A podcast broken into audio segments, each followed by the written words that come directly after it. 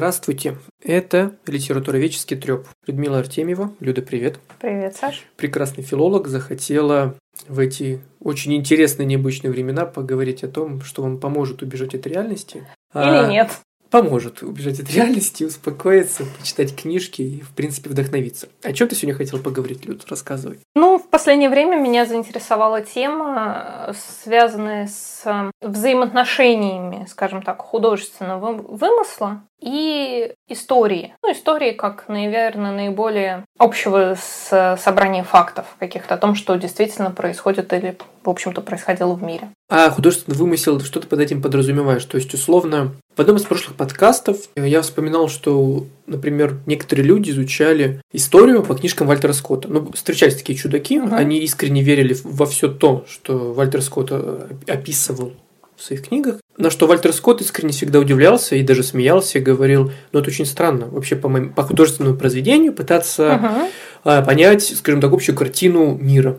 Это то же самое, да, то есть как бы художественный вымысел, который при этом так или иначе сочетается с реальностью и нереальностью. То есть об этом да, я хотел. Да, угу. это прекрасный на самом деле пример, да, то, что исторический роман – это не история. И это же касается, например, фантастики, да, исторических Фантастики, романов. вообще да. люб, любого произведения, особенно вот условного реализма ну или то, что читается нами как более-менее реалистичное, потому что, например, Улис – это, например, модернизм, если мы говорим о литературных направлениях. Но в целом ничего же фантастического и сверх такого не происходит. Просто человек ходит целый день, гуляет, у него нет карантина и думает, что-то там вспоминает. По большому счету все. Сюжет этот вполне себе как реалистичный считывается. Поэтому да, то есть любого рода такая, любая литература художественная, да и, собственно, кино, лю, любой художественный вымысел, который каким-то образом осмысливает и присочиняет реальность, вот подпадает под это определение. Вспомнил один очень актуальный тоже пример. Как известно, недавно скончался Эдуард Лимонов. И, конечно же, очень многие носились его интервью, в котором его в очередной раз, и не только в этом интервью, а до этого, часто спрашивали, а правда ли то, что написано в ваших книжках про гомосексуальный uh-huh. опыт и все остальное. На что Лимонов, конечно, очень резко реагировал, я его прекрасно понимаю, и он неоднократно давал понять, что в этом всем есть подзаголовок роман. То есть то, что является художественным произведением, действительно, мягко говоря, не всегда может являться правдой. И то, что происходило с автором этой книги. Меня постоянно, знаешь, что удивляет, это наша особенность. Читатели, они пытаются анализировать происходящее в книге с точки зрения такой классической поведенческой, что ли, психологии. Плохой это главный герой или хороший, правильно поступил или нет. И вот в такие моменты я понимаю, почему необходимо постоянно, знаешь, держать определенный, скажем так, уровень разговора и давайте понять, что художественное произведение — это, ну, это как картина, да? То есть, когда мы ходим, заходим, например, в галерею, мы ведь не смотрим на картину и не думаем о том, почему вот этот вот персонаж стал именно там. Ну, что, что дурак, что ли? Его же сейчас, допустим, что-то с ним произойдет. А она почему так выглядит? То есть, мы с точки зрения психологии на картину не смотрим. Мы смотрим на предмет искусства, как на предмет искусства, получаем эстетическое удовольствие. Но почему-то эта история очень редко работает, не всегда работает с художественным произведением. Когда мы читаем, то мы очень часто думаем, «А, там, схватаемся за сердце и говорим, как он мог это сделать, как она могла так поступить. А вот получается, знаешь, вот чисто водоэстетику, вот удовольствие, да, вот почему-то не всегда получается. Ну, это на самом деле очень закономерно. Угу.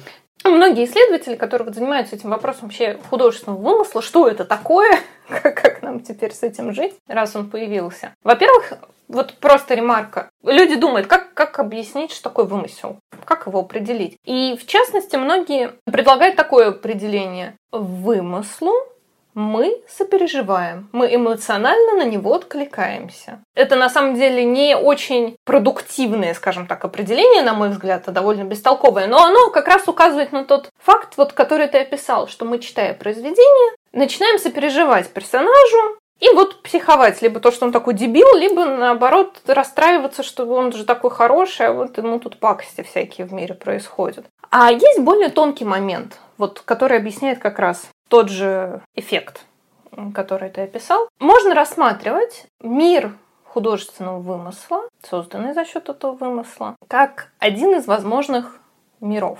Есть семиотическая теория вот возможных миров, что мы их создаем. Ведь в этих как раз возможных мирах, это, кстати, не обязательно художественный вымысел, это любые наши спекуляции на тему, что было бы, если бы, любая альтернативная история, доказательства от противного, вот все что угодно. И в эти истории мы, естественно, можем поменять, э, помещать, например, известных нам реальных исторических каких-то персонажей в какие-то абсолютно альтернативные условия. С точки зрения этих теоретиков, скажем так, вымышленных миров, в таком случае каждый персонаж, ну вот Наполеон, которого мы там взяли, в разные сценарии давай запихивать, как бы становится ролью, вот, которую бы он мог сыграть при определенных условиях. То есть, естественно, и лицо историческое тоже начинает меняться в других условиях. Оно как бы сохраняет свою некоторую онтологичную сущность, но реагирует на онтологические законы того мира, в который его поместили. И когда мы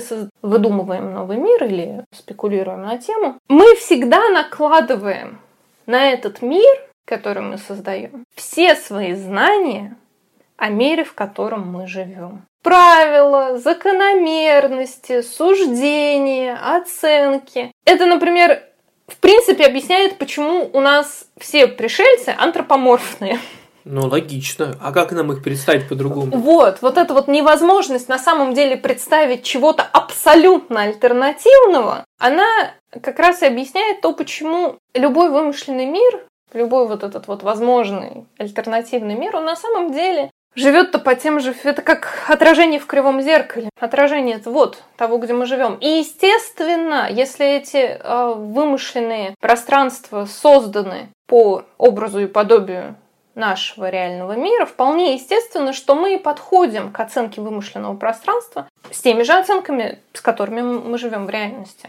Ты знаешь, я подумал, вот если даже не брать фантастику, фэнтези, но вообще те жанры, в которых ну, все очень по-другому, скажем так, чем у нас, а просто ведь любое художественное произведение, даже о нашем времени, почему не всегда легко читать, например, современный западный роман? Ну, потому что даже социальные условия, какая-то общественно-политическая идея и так далее, они ведь абсолютно по-другому работают, например, в американском обществе. То есть нам, например, не понять вот даже некоторых шуток американских телевизионных шоу, книг так далее, потому что они живут абсолютно по-другому.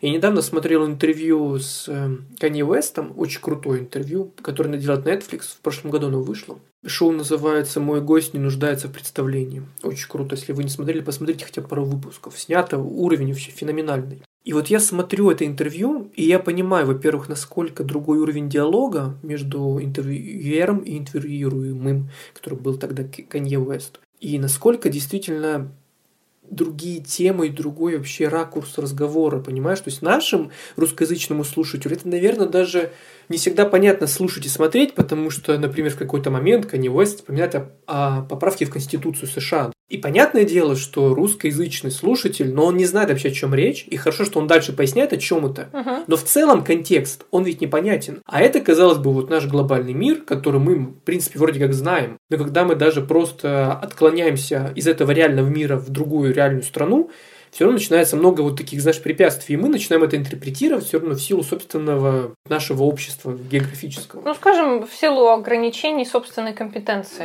как да. вот многие, ну, больше таких занимающихся, может быть, когнитивно поэтикой исследователей, хотя это на самом деле общее место. Для того, чтобы понимать, например, литературные произведения, человеку нужно обладать, простите, набором компетенций. Для начала лингвистическая компетенция. Ты должен уметь в слова, как принято выражаться в современности, да, то есть ты должен знать язык, мочь читать и понимать просто предложение вообще, о чем там ведется речь. Во-вторых, у тебя должна быть какая-то культурно-историческая компетенция, то есть ты должен обладать достаточными знаниями о мире, чтобы мочь понять, о чем с тобой разговаривают. И не только пишут произведения, а вообще о чем с тобой разговаривают, э, о чем тебе показывают и так далее. И следующий этап, если уже мы говорим о художественном, ну пусть даже не литературе, а произведениях вообще. Это, собственно, вот это вот художественная, скажем так, э, компетенция, то есть ты должен знать мировой контекст искусства,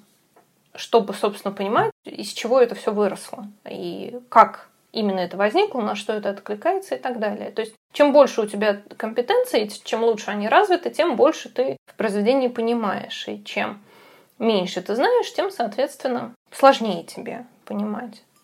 То есть, получается, три уровня, да, таких условий. Ну, основные, да. да. Общественно, какой-то исторический и культурный, да, то есть под, э, подтекст. Культурно-исторический а, и искусство. Ну, то есть, если это литература, то литературно, условно. Ну, хотя просто вот если просто живопись, то тебе надо больше знать про живопись, условно, если ты читаешь больше про книги. Ты знаешь, я по поводу живописи маленькая ремарка, как раз в контексте того, что ты сказала, ведь есть такая работа, по-моему, она появилась в Братске, но если описывать ее, то это, ну, вы поймете все равно, о чем речь, в том-то и дело.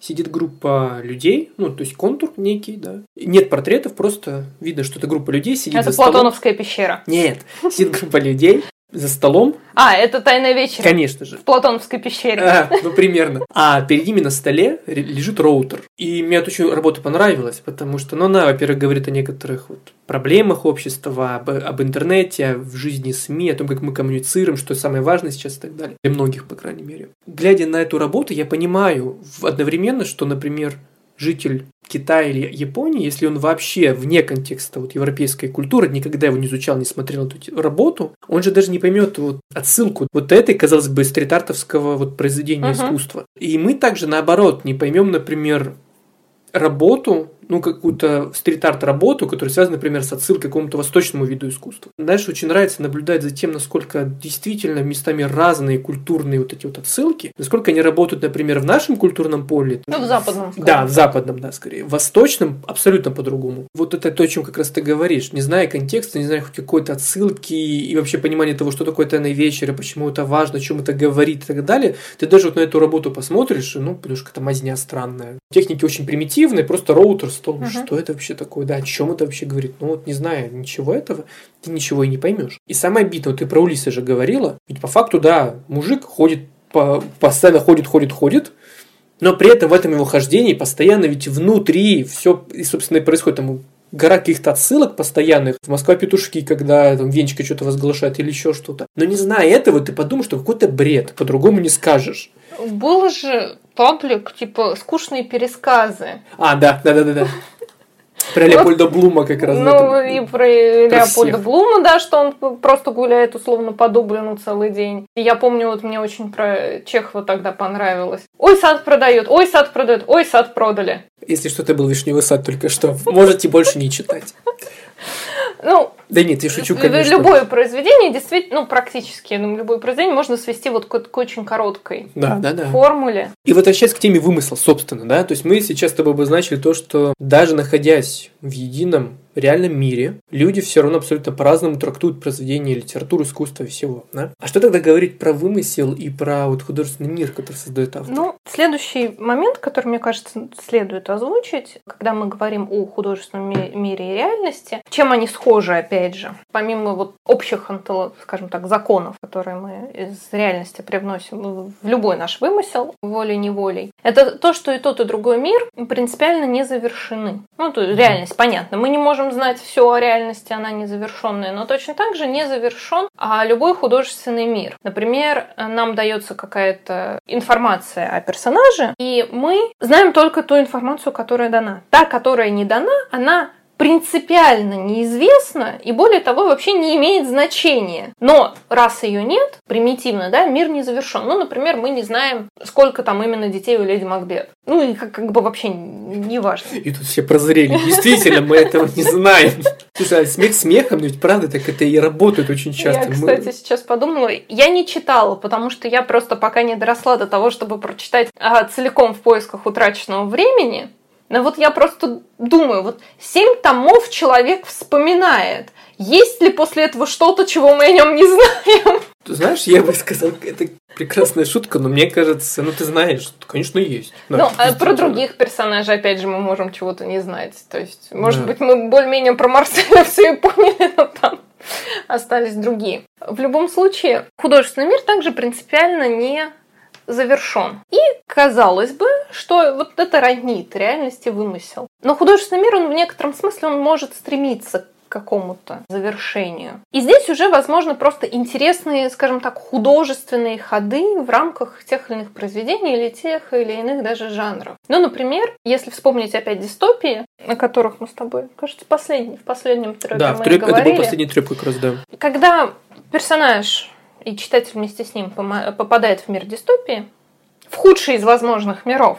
Это очередной возможный мир, просто вместо лучшего это худший из них. Например, э, у Оруэлла. Этот мир законов э, дистопия с новоязом, с этими телевизорами, за которыми с тобой следят. Ну, в общем, вот и со всей этой ложью, которая как правда вкладывается постоянно в головы людей, он выдает себя за мир завершенный, угу, в котором известно абсолютно все и нечего еще узнавать. И если в этом мире присутствует персонаж, вот как раз главный герой до тех пор, пока он не полюбил еще большого брата, который помнит правду до этого мира, то для этого единственного персонажа мир не завершен. И он, по сути, вот нарушает все законы, весь нарратив, вообще все, почему все строится, и он за счет этого портит, вот за счет вот этого разрыва между навязанной якобы завершенностью вымышленного для него вокруг мира и незавершенностью той правды, которую он еще помнит. Очень круто, я никогда об этом не думал. И действительно, получается, что выдуманный мир – это такой, такое здание, конструкция статичная, да, которая, ну, вот она есть и есть, она завершена. То есть там ничего уже двигаться не будет внутри этого мира. Но при этом внутри условно бегает вот этот вот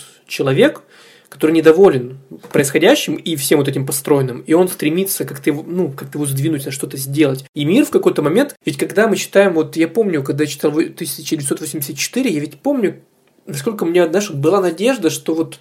Сдвинет. Да, что сдвинется мир, что треснет стена, что что-то произойдет. Ну вот, условно, что вот этот мир даст брешь он вырвется куда-то, куда непонятно, ну куда-то вырвется из этого, и что-то произойдет. Но этого не происходит, к сожалению, как мы знаем. Есть еще очень классный фильм, который называется, ну, такой неплохой, «Эквилибриум». Он очень похож mm-hmm. по стилистику, ты, наверное, смотрел его. Вот там тоже ведь он в какой-то момент просыпается, вот этот идеальный исполнитель, который живет в этом мире, но затем он он ломает систему, то есть он прорывается. То же самое в матрице. То есть как бы он спит, спит, спит, спит в рамках этой системы. Он просыпается и все, и, и понеслась. И мир рушится. Вот это очень интересно. И шоу Трумана, конечно да, же. Кстати, да, об этом, да, тоже. Слушай, очень крутая мысль, мне очень понравилась. Развивая эту мысль, в принципе, взаимоотношения между вымышленным миром и миром реальным, историей, они тоже строятся во многом за счет вот этих вот разрывов между завершенностью, незавершенностью, правдой, вымыслом, фактом, фейком условно. Но почему это, за счет чего это может происходить? За счет того, что история – это, конечно, набор реально произошедших явлений. Но до нас она доходит в виде текста. А не события, которые мы наблюдаем. Ну, например. Соответственно, с этой точки зрения история, объективная правда о событиях, она также никогда не может быть завершена. Это череда заново появляющихся нарративов, вот рассказов об этих событиях, а, которые фальсифицируемых а, с точки зрения Поппера, да, то есть которые можно опровергнуть. Принципиально можно, и они будут опровергнуты, когда мы узнаем что-нибудь еще. То есть это никогда не конечная версия, никогда не истина в последней инстанции. То есть даже уже одно публицистическое, скажем так, научное рассказывание истории уже множит бесконечные а, текстовые версии событий. Слушай, знаешь, у меня вот аналогия, это такой текстовый вирус-то на самом деле. Да. То есть это то, что запускается вот в этой точке, а потом распространяется в геометрической прогрессии и множится, множится, множится, множится, множится, и мы никогда не можем вернуться, ну, можем вернуться к первоисточнику, но если даже мы к нему вернемся, мы все равно не поймем, ну, суть происходящего. Это а жутковато. Все, что текст, оно уже ближе к вымыслу, чем не текст. Потому что оно уже такой субпродукт, с ним уже можно работать брать из него куски и все что угодно, даже элементарно, я не знаю. Вспомнить любое художественное произведение, которое использует реальные э, репортажи, реальные отчеты, выписки из реальных документов. Все, вот оно историческое реальность. А, например, документ это же все-таки не пересказ, это же реальный какой-то факт, документ. Он уже встраивается в художественный мир, в мир вымысла. И функционирует там по-другому. И он уже тоже не настолько фактичный, насколько был вне. А он уже никогда не будет только вне, потому что он одновременно будет и в.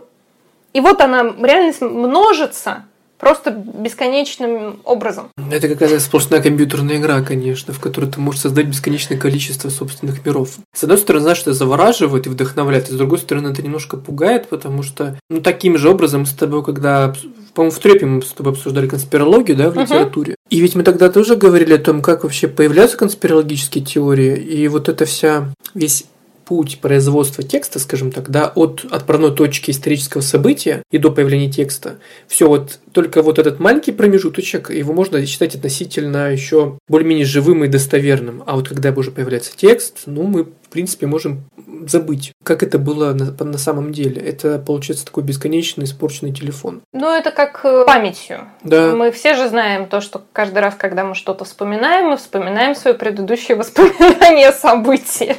Поэтому, на самом деле, никакой правды никогда нигде никому не известно. При таком развитии событий с историей как текстом и бесконечными вариантами размножить эти тексты и переработать, и переиграть, и прокомментировать. То есть это один сплошной метакомментарий одного к другому. Естественно, мы доходим до современной ситуации, до постмодернизма, и потом пост-пост, и пост-пост, и, в общем, да. В этот момент где-то плачет маленький античный грек, который жил на заре а, появления такой, значит, культуры, такое искусства классического, и он просто плачет. И он думает, да за что же вы? Мы же ничего плохого не хотели сделать, мы просто хотели пожить, понять сущность всего сущего, да, и все. Ну, построить пару хороших, красивых зданий, которые до сих пор есть. Например. Извините, что-то а мы не сидим, так. Да, мы сидим через пару тысяч лет условно, и, и все. И мета, мета, пост, пост, пост. Да, пост, пост, пост до бесконечности. И в общем, а, все это приводит к тому, что а, теряется дискретность а, повествования, скажем так, как исторического рассказа, так и вымышленного. То есть вся наша реальность, по большому счету, становится каким-то набором таких парящих кусков массовой культуры, стереотипов, и вот этих вот бесконечных интерпретаций одного и того же, как исторических, научных, так и художественных. И разрывов между ними. Потому что противоречия между вот каждым из них, вот что-то более завершено, что-то менее, вот они все неизбежны. Так, что это постоянно разрыв, какая-то пустота. Ты пытаешься выстроить один связанный, завершенный текст, какую-то версию, одну связанную завершенную, и ты никогда этого не можешь, потому что вечно что-то с чем-то спорит, что-то чему-то противоречит. Это порождает такие, я, кстати, не помню, кто их так назвал, а, семиотические призраки. То есть это, по большому счету, отсылка одного к другому. Это попытка представить возможное будущее. Слегка альтернативная версия настоящего или слегка альтернативная версия прошлого, которая рождается просто из последовательности, вернее, не последовательности, а вот этого нагромождения различных кусков нарративов. На самом деле такое ощущение может возникнуть, когда ты видишь, да даже сюрреалистичную картину, где как бы дома, но не дома. И вот это очень хорошо описывает всю нашу реальность и нашу попытку взглянуть на историю. Оно как бы дом, но как бы нет. И вот живи с этим. Но эти семиотические призраки, их становится все больше и больше, и чем больше их становится, чем дольше они присутствуют э, в этом культурном пространстве, они становятся мифами. Ну вот мы, собственно, когда с тобой опять же обсуждали тему мифа, помню, долго и упорно, это тоже все было об этом. Самый простой вопрос. Что нам с этим делать в итоге? Я думаю, да, это очень хороший вопрос, собственно, почему я Почему нам это может быть интересно? Наверное, есть и другие оправдания тому, чтобы об этом говорить. Кроме того, что это просто интересно, почему бы нет, да? Я поделюсь тем, которые для меня существуют. Помимо того, что мы просто живем в мире фейковых новостей и каких-то действительно бесконечных симулякров. Бодряр, здравствуйте. Привет. Я обратила внимание на литературу, не, даже не ту, которая, ну, принципиально себя заявляет как альтернативную я имею в виду там научная фантастика, которая, в общем не скрывает, что она тебе предоставляет альтернативную версию реальности, а на ту литературу, которая все время где-то находится на границе между вымышленной и то ли документальной, то ли якобы документальной. То есть элементарно сейчас очень много существует не просто биографий. Тоже бесконечный спор, насколько вот биографиям, автобиографиям можно доверять, насколько они художественные, насколько не художественные. Мы же не раз вспоминали автобиографию Хармса. Чуть Барнсом его не называла. Вот, Он, просто. он бы не обиделся. Я прям зависла. Хотя было бы даже очень интересно. Барнс и Хармс. То есть... В общем, автобиографию Хармса. Но еще такие произведения, которые вымышленные биографии. Они не скрывают, что они вымышленные, но они как бы биографии, то есть как бы документальные, но как бы вымышленные. Вы же наверняка хотели знать, как простите, я опять э, вернусь к этому, жил Шекспир. Так сейчас я вам напишу роман от его лица, где он все расскажет, как он жил. И возникает вопрос. Ну, даже не вопрос о том, насколько тщательно автор провел исследование и выяснил реальные факты из жизни Шекспира или любого другого персонажа, но это ведь вопрос и о последствиях, к которым приводит появление такого произведения. Кто ему поверит? До какой степени ему поверят? Как это произведение изменит наше коллективное представление об этом персонаже? А насколько прочно укрепиться в культуре какое-то проведенное там событие как факт? То есть это, собственно, то, о чем было у Сарамага, то, что мы обсуждали в предыдущем улове, в его романе «История сада Лиссабона», когда корректор думает о том, что многие книги повторяют заблуждения из раза в раз, и эти заблуждения становятся фактами. И вот это дальше разворачивается история, как он перепис, пишет альтернативную, отличающуюся на одно слово историю осады Лиссабона. Таким образом, автор э, рассматривает взаимоотношения между реальностью и вымыслом. То есть это на самом деле уже сейчас наша реальность, да, то есть это то, те условия, в которых мы вынуждены как-то жить и как-то ориентироваться. Мне кажется, тут важность этого обсуждения и такого внимательного, что ли, анализа подобных случаев и разбора их. Не только в том, что, о боже, иначе мы будем знать что-то не так, и ой, как же мы теперь будем жить. Мы в любом случае знаем кучу всего не так. А в том, что это помогает нам понять культуру и понять человека, и понять, как меняется его представление о чем-то, его сознание, его вообще нормы о том, что есть что. Ну да, получается, что мы можем стать заложниками очень ложных каких-то утверждений. Мне кажется, это, кстати, это один из ключей о том, как появляются конспирологические теории. Я встречал людей, которые верят в очень странные штуки, и ведь они это берут очень часто из книг. Очень часто это люди, ну, постарше, например, и они читают это в книжках. А интернет для них стал, знаешь, настоящим рассадником какого-то вообще ужаса. Ну, потому, ну, имеется в виду, ужас, для них это нормально, но ужасного какого-то информационного шлака. В моем детстве была да, такая газета, я уже, честно, правда, не помню, как она называлась, но там постоянно на первой полосе было что-нибудь про пришельцев, например. И вот из номера в номер эта газета плодила какое-то вообще псевдонаучное знание. публиковался по главам. Наверное, да, то есть, ну, действительно, было. И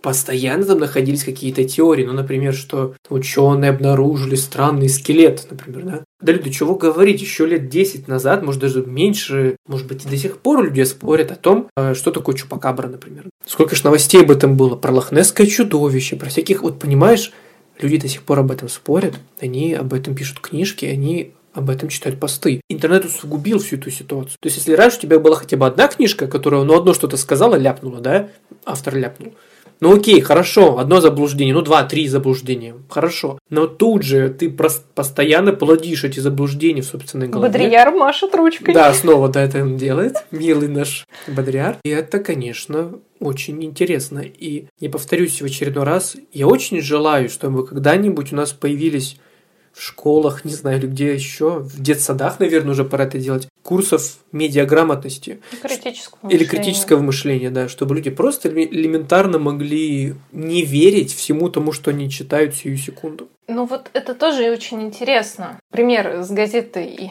которая в каждом номере писала про пришельцев. Мне кажется, вот когда мы изучаем взаимоотношения вымысла и истории, вымысла и реальности, и когда мы изучаем отдельные жанры литературы, особенно те, которые напрямую вот э, с этими проблемами взаимодействуют, как, например, научная фантастика. Вот уж у кого прямая задача представить альтернативную версию реальности, но ведь это же берется не от балды, а это попытка, в общем-то, переосмыслить мир, который есть. Научная фантастика очень часто она ведь не просто предлагает версии альтернативного прошлого или там настоящего. На самом деле она всегда заглядывается в будущее, она пытается показать, как, как, как еще может быть, и когда она эту задачу реализует, она по большому счету еще вынуждена отвечать на вопросы, что сейчас нам в нашей жизни, в, нашем, в работе нашего сознания мешает представить это альтернативное будущее. То есть, а какие проблемы-то у нас тут на пути стоят. Например, было бы интересно, мне кажется, собрать все эти выпуски про пришельцев и рассмотреть их с точки зрения, как если бы это была научная фантастика. Что бы это нам тогда... Потому что на самом деле оно невольно в этот жанр подпадает. Конечно, не напрямую и, наверное, не изысканно и не образчик жанра и хорошей высокой литературы. Если мы просто возьмем все эти правила, по которым научная фантастика строится, и как она вот осмысляет этот разрыв между вымышленным и историческим, и с учетом того, что историческое никогда не известно как факт, то, собственно, посмотреть, наложить эту схему и посмотреть, насколько она совпадает с этими вот выпусками. То есть, а как там этот разрыв проявляется? И мне кажется, это что-то может рассказать нам о том, как мы вообще мыслим и как мы воспроизводим не те же сюжеты. Я хотел сказать, когда ты только начала речь о научной фантастике, я не вспомнил еще одну газету. Я просто подумал о том, что сейчас научная фантастика более реалистична и реальна на самом-то деле, чем очень многие так называемые, ну, те же новости, например. Ведь очень часто новости, даже самые обычные, они выдвигают еще больше недостоверной информации, бреда и чуши, чем научная фантастика. Потому что научная фантастика, я с тобой в этом соглашусь, она скорее ставит цель э, спрогнозировать нечто на основе предыдущего опыта. Ну, так если утрировать. Не всегда, но бывало такое она более рациональна и более интересна вот в этом всем. Наш с тобой общий знакомый, прекрасный Александр Шигаев, хорошо, что сейчас его здесь нет, а то бы он нас оплевал, наверное, потому что он прочитал очень много фантастических романов. Когда он мне иногда пересказывает сюжеты некоторых романов, я искренне удивляюсь, потому что это, это очень смело, это очень интересно и очень болезненно правильно. Знаешь, вот нажимать на некие такие болевые точки, которые сейчас есть в обществе, и думать о том, что будет, если эти болевые точки разразятся, например, в полноценную какую-то болезнь или метастазу вот, на уровне э, начинает проблем с искусственным интеллектом и моральным выбором, да, и заканчивая тем, а что будет, если действительно роботизированная техника в один момент, ну, самое грубое, восстанет против своего создателя. Сейчас выходит третий сезон, уже вышел «Мир Дикого Запада», uh-huh. Westworld. Вот там об этом как раз тоже и есть. Вот это сериал, который действительно нажимает некие болевые точки, проблемы Творца и, и его создания, и искусственного интеллекта в том числе. Поэтому мне очень в этом плане научная фантастика чем дальше, тем больше интересует, потому что авторы действительно затрагивают какие-то такие, как ты очень здорово сказал, они закрывают вот эти некие разрывы, да, и, и пытаются как-то все-таки соединить. Не то, что они да? закрывают, они как-то вот с ними взаимодействуют. Взаимодействуют. Нельзя работают. закрыть. Ну да, они все равно. все равно будут то, чем мне всегда нравилась фантастика, я ее очень много прочитала. Ну, может быть, не очень много. Ну, достаточно. Я ничего, кроме нее, не читала в подростковом возрасте. Я, правда, не могу сказать, что у меня был очень широкий охват авторов. Я просто брала автора, который мне нравится, и все у него читала. Я так монументально подходила к проблеме. А в итоге занимается Шекспиром человек. Ну, удивительное сочетание. Шекспиром фантастики. Я хотел сказать фантастики, да, я хотел сказать, что точно. Ты ведь рассматриваешь всякие конспирологические штуки, и всякие истории, связанные с Шекспиром и вокруг него. Это тоже такая научная, это научная фантастика в прямом смысле этого да, слова. Да, и еще как это может эксплуатироваться в прямом смысле в романах научной фантастики. Что идеально ты себе нашла свою область научного знания, это правда. Возвращаясь к нашей теме еще немножко. На каких еще уровнях могут происходить взаимодействия между текстами. То есть вот помимо текстовой множественности исторического повествования и множественности художественных миров, которые каким-то образом эксплуатируют вот этот вот исторический рассказ, скажем так. Есть еще, еще этап возможного взаимодействия, который в эту схему можно встроить. Это взаимодействие между художественными мирами. То есть вот еще один способ заполнить разрывы. Это одна просто вот из возможных теорий, но она мне показалась любопытной. Художественное повествование, вообще вымысел, можно назвать контрфактическим повествованием логично. То, которое не фактическое. Оно каким-то, да, образом связано с фактами, опять экстраполяция привычных правил на вымышленный мир, но, в общем, оно контрфактично. И вот предлагается такой термин, как контрвымышленное повествование. То есть, когда произведение новое основывается не напрямую на реальности, а на реальности других вымышленных произведений. Но, опять же, не как фанфик, то есть просто продолжение истории, да, в, в рамках того же самого мира и те же самые персонажи. Это возможно, но это скучновато. То есть это просто такое расширение уже созданного мира. Представьте, что вы в компьютерной игре создаете город, и вокруг пустота. И вот вы постепенно город застраиваете дальше, и у вас пустота заполняется город. А вокруг все равно пустота. Вот то же самое фанфик по отношению к произведению. Это бесконечный. Пристройки до сарая к основному дому. Как ты сейчас красиво описала всех авторов фанфиков. Это, то есть, переведу, есть архитекторы, да, вот, которые строят красивые, там, не знаю, Колизей, Пантеон, да, а есть те, кто сарай к пантеону строит. То есть это вот это все, кто фан. Ну, потому пишут. что пантеон в итоге маленький становится для всех жителей. Надо ему раз пристроечку, два пристроечку. Почему? Пусть она будет в античном стиле, но все-таки уже пристроечка. Я представляю, сарай в античном стиле. Хорошо, допустим. Ну, тут кто как кто сумел. Кто как может, да. Кто-то, может быть, и вполне так красивенько сделает. Неважно так можно с этой метафорой далеко уйти. Так вот, контур э, вымышленное повествование – это то, которое каким-то образом, вот оно вроде бы берет персонажей или какую-то деталь из мира предыдущего художественного произведения, но в каком-то ключевом моменте нарушает антологические законы, вот созданные в этом изначальном произведении и при... вносят свои. И мир в итоге, естественно, после этого сдвига должен вынужден развиваться по каким-то э, другим правилам. Автор этой теории приводит пример романа Кима Ньюмана, который основывал свои произведения, ну, как бы основывал, на, например, произведениях Стивенсона «Загадочная история доктора Джекила и мистера Хайда». И у него там, у Ньюмана есть два романа. В одном рассматривается просто альтернативная как бы история Джекила и Хайда, что это на самом деле два человека в гомосексуальных отношениях. Вот так поворот. Якобы у Стивенсона есть намеки, что Джекил-то на самом деле был гомосексуален в роли Хайда. Тут такая критика общества, но вы типа без э, выдумки про магическое снадобье не способны это принять, а вот люди-то просто живут. Как-то так. В любом случае, вот, это же действительно идет сдвиг. Это не просто те же самые персонажи. У них абсолютно другие функции, мир их живет по другим законам. А второй роман Ньюмана другой мир там в будущем. Снадобье доктора Джекила. Оно массово на рынке. Почему мы с тобой до этого тоже не додумались? Найди своего внутреннего Хайда, да.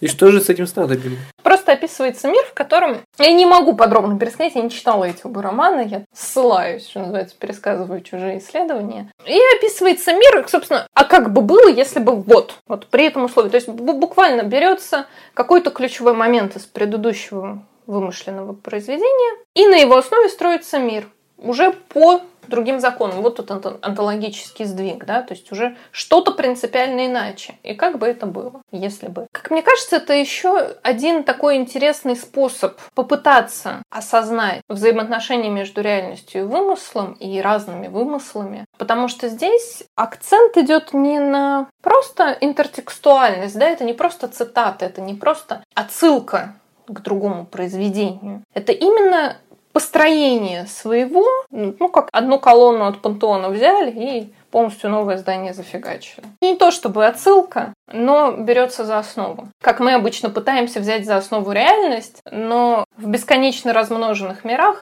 реальности как таковой нет.